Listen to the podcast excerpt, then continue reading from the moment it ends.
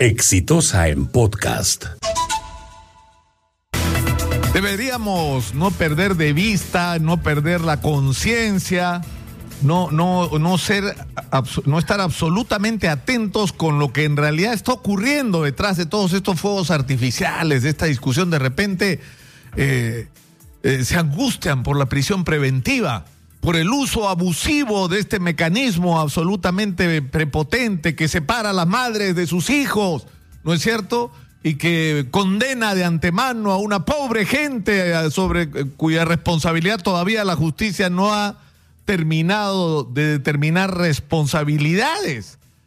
Eh, pero oigan, hay 35 mil presos en esa condición en el Perú. ¿Y cuándo les importó un comino a esta gente?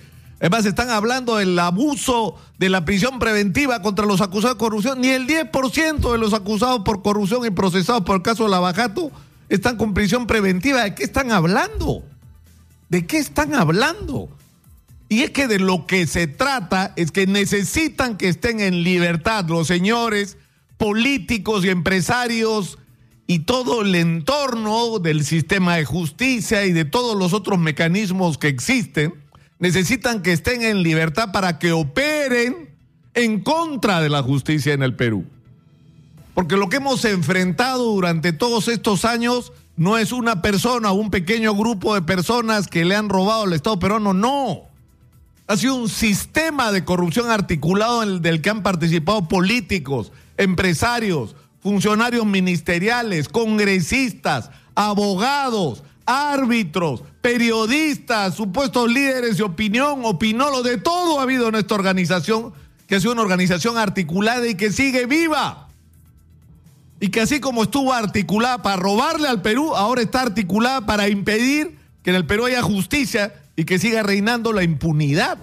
Entonces tenemos que ser absolutamente conscientes que detrás de cada argumento aparentemente razonable con respecto a una serie de temas, lo que se oculta es en realidad esto, la voluntad de impedir de que en el Perú haya justicia. Ya lo que ha pasado en los últimos días es, es un escándalo. El fiscal Tomás Aladino Galvez, fiscal supremo, dicho sea de paso, que está investigado por el caso de los cuellos blancos, para quien la justicia ha decidido que no puede salir del país para garantizar que no evada la acción de la justicia en esta investigación, le acaba de poner una denuncia a José Domingo Pérez. ¿Por qué?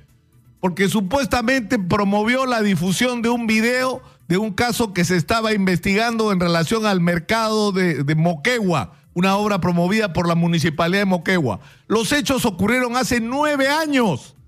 Si el fiscal al que se está acusando de abuso de autoridad fuera culpable, la pena sería tres años. Y por lo tanto esto ya prescribió. Entonces, ¿qué sentido tiene presentar una denuncia de estas características que obliga eh, a que en cinco días hábiles el señor José Domingo Pérez tenga que contestar? Entonces, ¿saben, ¿saben cuál es el sentido? No tiene ningún sentido. Eso se va a archivar porque no tiene ni pies ni cabeza, pero sí tiene un sentido. José Domingo Pérez tenía que viajar el día de hoy a Brasil. Y no sé si lo va a poder hacer mañana porque está obligado a contestar la denuncia de Tomás Aladino Galvez. Es decir, ¿qué es lo que está pasando? Se está una vez más poniendo piedras en el camino de la gente que está tratando de que sepamos la verdad. Porque si José Domingo Pérez está yendo a Brasil, no es de paseo, es a recoger nueva información, evidencias, la corroboración de los dichos, los documentos, las conexiones, las rutas del dinero de todo este sistema de corrupción que estuvo articulado en el Perú y de que el que fue parte Odebrecht que hoy está confesando. Lo que quieren es que eso no ocurra.